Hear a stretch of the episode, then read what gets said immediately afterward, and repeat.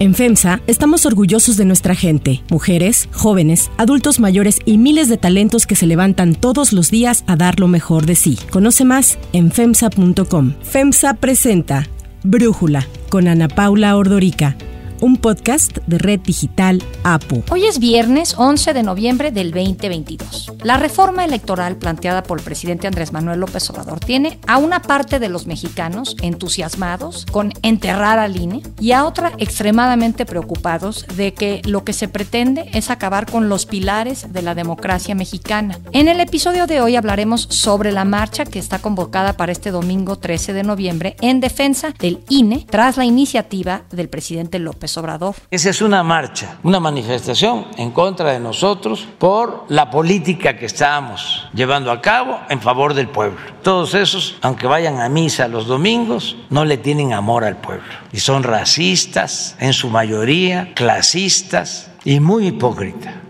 La reforma electoral ya la discute el grupo de trabajo de la Cámara de Diputados e incluye, entre otras cosas, sustituir al INE por el Instituto Nacional de Elecciones y de Consultas, reducir el número de legisladores quedándonos solamente con los plurinominales, modificar el proceso de elección de magistrados y de consejeros electorales. Ante ello, sociedad civil y políticos lanzaron el fin de semana pasado una invitación para realizar una marcha por la democracia pidiendo que el INE no se toque, ya que fue creado por y para la ciudadanía. El presidente se fue en contra de los ciudadanos que acudirán a la marcha del domingo a quienes calificó de hipócritas. Son racistas, en su mayoría, clasistas y muy hipócritas. O sea, que lo sepan, pues que se sepa bien y que tampoco son demócratas. Además, llamó a sus simpatizantes a no caer en provocaciones y no salir de sus casas ante la movilización en favor del INE. Para hablarnos más de este tema, de lo que viene este próximo domingo de la marcha, le agradezco a Alejandra Latapí, integrante de la plataforma Unidos, que es una de las convocantes a la marcha, exconsejera electoral del IFE, platicar con nosotros. Alejandra, ¿por qué defender al INE? El INE es la plataforma de lanzamiento, el piso básico para que podamos seguir viviendo en una democracia donde podamos vivir y ejercer nuestros derechos con toda libertad. Cancelar la posibilidad de que el INE continúe trabajando con la autonomía significa una mayor concentración del poder de las decisiones públicas que nos afectan a todas y a todos. Y varios puntos de lo que se sabe que se está discutiendo pues parece que tienen el propósito de cancelar la posibilidad de la alternancia, de cancelar la presencia de las minorías en los espacios de decisión pública. Y eso sí es una decisión muy grave que nos tiene muy preocupadas y preocupados por el impacto que puede tener a corto, mediano y largo plazo en la calidad de vida de los habitantes del país. Siento que el presidente trae un discurso que a mucha gente le resuena cuando dice es muy caro el INE, los consejeros ganan más que el presidente, tienen seguros de gasto médico. ¿Qué opinas y qué piensas tú cuando escuchas al presidente decir estas cosas, Alejandra? Parece que el presidente no tiene el recuerdo en su memoria de por qué son las condiciones en las que el salario de los consejeros se definieron. El tipo de decisiones que toman las y los consejeros requiere de una absoluta libertad y de una absoluta independencia. Entonces, esa es una manera de garantizar que tengan resueltas las necesidades económicas y que les permitan no ser sujetas de cualquier interés que desvíe su independencia en el momento de votar. Y con respecto al costo o al presupuesto del Instituto Nacional Electoral, pues yo diría que el instituto vale más de lo que cuesta. Si todos ponemos atención, que significa 20 centavos de cada 100 pesos del presupuesto federal, pues adquiere otra dimensión. Si comparamos los 14 mil y tantos millones solicitados con respecto a los cientos de miles de millones de pesos que se están gastando en unas obras faraónicas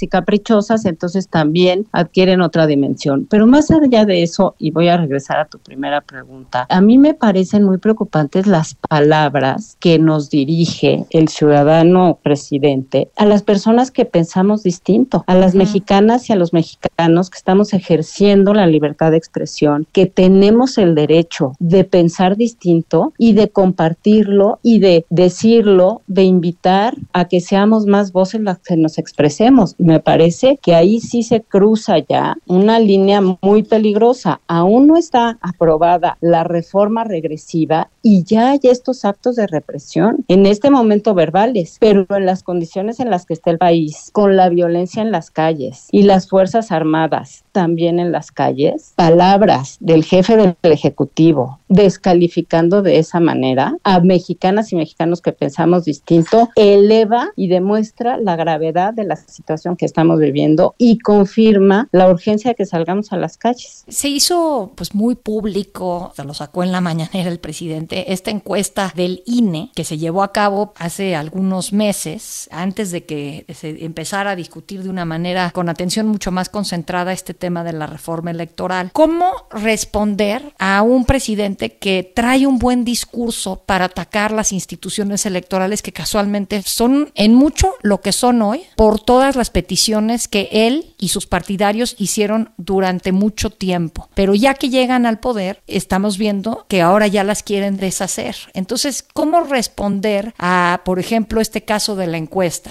Mira, yo la verdad es que el caso de la encuesta me parece irrelevante, completamente irrelevante. Me parece que quiso ser utilizada como un arma más, un argumento más, una mentira más en contra del el Instituto Nacional Electoral. Las encuestas más recientes son las que contrastan, o sea, el levantamiento de las encuestas a mucho mayor cantidad de personas encuestadas y además los índices de alrededor del 70% de aprobación hablan de lo que está pasando realmente por la mente de las y de los mexicanos. Ahí yo creo que no hay mucho que plantear. Lo que sí hay es esta necesidad de gobiernos que quieren concentrar el poder y su permanencia en el mismo. O sea, no abrir la posibilidad de una competencia equitativa y legal a toda la pluralidad política que existe en el país. Eso es lo más grave. ¿Qué esperan lograr el próximo domingo? ¿Tienen algún estimado de la gente que va a participar? ¿Hay un llamado adicional todavía este fin de semana? ¿Y qué esperan que ocurra el domingo y el lunes? En Unidas estamos convocando a la marcha como un primer ejercicio de movilización, no el único. Es la primera salida a expresarnos de manera pacífica, organizada y ejerciendo nuestra libertad.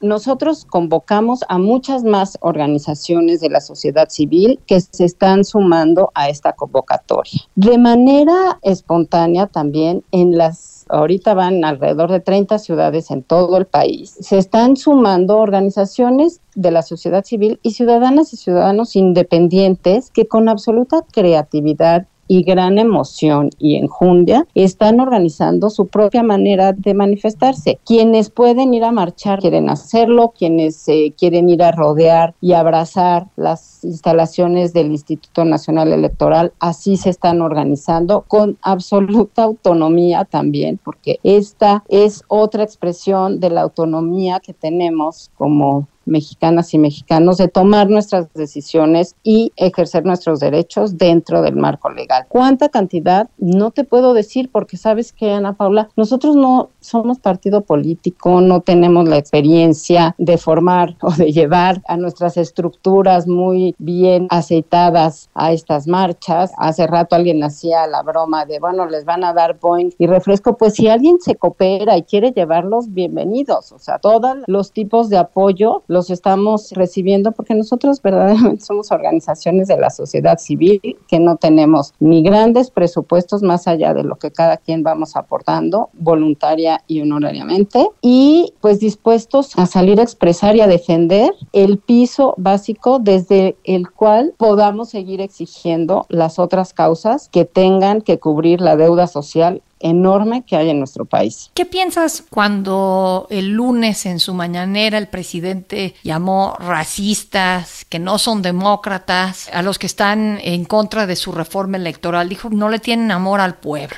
Es lo que te comentaba hace rato, me parece muy peligroso, me parece que desde la cabeza del Poder Ejecutivo se aliente, se amenace y se convoque a la descalificación entre quienes debemos de ser iguales a la hora de ser gobernadas y gobernados, sin tener todavía el marco constitucional ni legal regresivo y represivo que se busca, es una alerta más sobre lo que puede venir enfrente. Este discurso de odio, de polarización, de definir y de dividir quiénes son un tipo de mexicanas y un tipo de mexicanos, pues es ir debilitando la convivencia armónica en el país y más en las condiciones de violencia que vivimos actualmente. Es muy amenazante. Hay quienes dicen, a ver, sí se podría hacer una reforma electoral para perfeccionar la democracia, que en México, como en cualquier otra parte del mundo, tiene sus problemas. Si hubiese una convocatoria o buscar una convocatoria para, ok, sí, veamos qué se puede mejorar, pero pues después del 2024, porque ahorita ya casi es como estar modificando las reglas del juego cuando están por dar el pitazo del arranque, ¿no? ¿Qué pensarías? Claro, por eso nosotros estamos exigiendo el no a la reforma electoral, porque no es el momento como bien lo dices, ni es la manera, ni son los contenidos de las reformas electorales a las que estamos acostumbradas y acostumbrados en las democracias, que es perfeccionar el sistema, abrir más los cauces,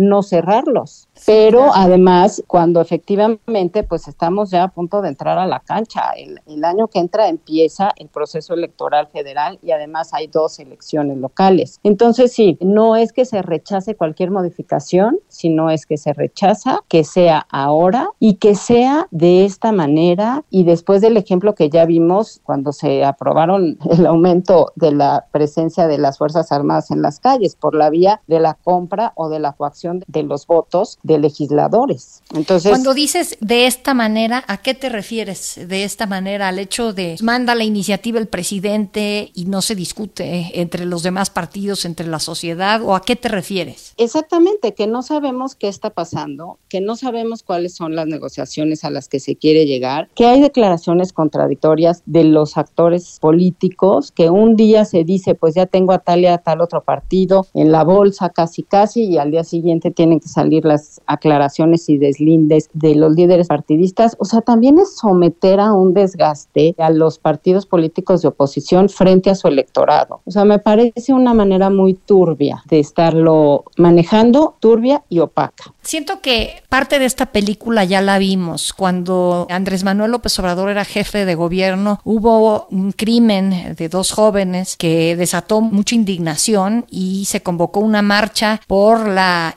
pacificación, por mayor seguridad, en donde muchos salimos vestidos de blanco a las calles a pedir eso, pedir mayor seguridad. Y al día siguiente, el entonces jefe de gobierno, Andrés Manuel López Obrador, sale a decir que fue una marcha de fifís. ¿Tienen una estrategia pensada para la respuesta que venga del presidente el lunes? Esos son los ejemplos que todavía no son ley, que toda tu audiencia se imagine cómo vamos a vivir cuando sea una sola voz y la visión de un solo grupo, la que tome las decisiones y esté legalmente aceptado. Esa descalificación, pero con el permiso, con la autorización del mandato de la ley. Por eso estamos pidiendo, por eso estamos invitando a salir a las calles. Eso es lo que tenemos que defender, que no sea un solo grupo una sola visión, una sola cabeza, la que imponga la manera en que tengamos que vivir en este país. Alejandra Latapí, muchísimas gracias por platicarnos, por la convocatoria el próximo domingo y muy pendientes de cómo se desenvuelva. Gracias. Muchas gracias a ti y un saludo. Interrumpo este episodio para contarles algo muy especial. Mientras venía al trabajo descubrí lo que es viajar con comodidad y con tecnología intuitiva. Hice mis pendientes mientras iba manejando y lo más importante es que no tuve ni que quitar los ojos del camino. Tienen que descubrir a Buick porque al subirse a una SUV de Buick también conocerán algo muy especial. Para cerrar el episodio de hoy los voy a dejar con Wind of Change de Scorpions.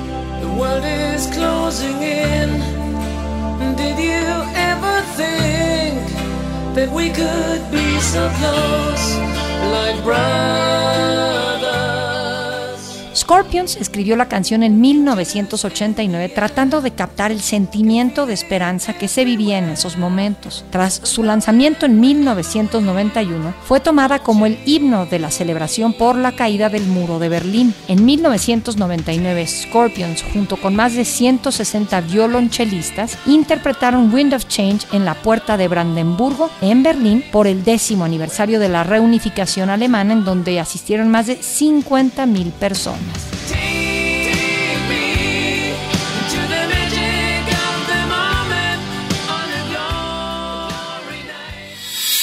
Yo soy Ana Paula Ordorica Brújula, lo produce Batseba Feitelson. En la redacción, Airam Narváez. En la coordinación y redacción, Christopher Chimal. Y en la edición, Cristian Soriano. Los esperamos el lunes con la información más importante del día. Que pasen un muy buen fin de semana. Oxo, Farmacias ISA, Cruz Verde, Oxo Gas, Coca-Cola FEMSA, Invera, Torrey y PTM son algunas de las muchas empresas que crean más de 245 mil empleos tan solo en México y generan valor como parte de FEMSA. FEMSA presentó Brújula con Ana Paula Ordorica, un podcast de Red Digital APO.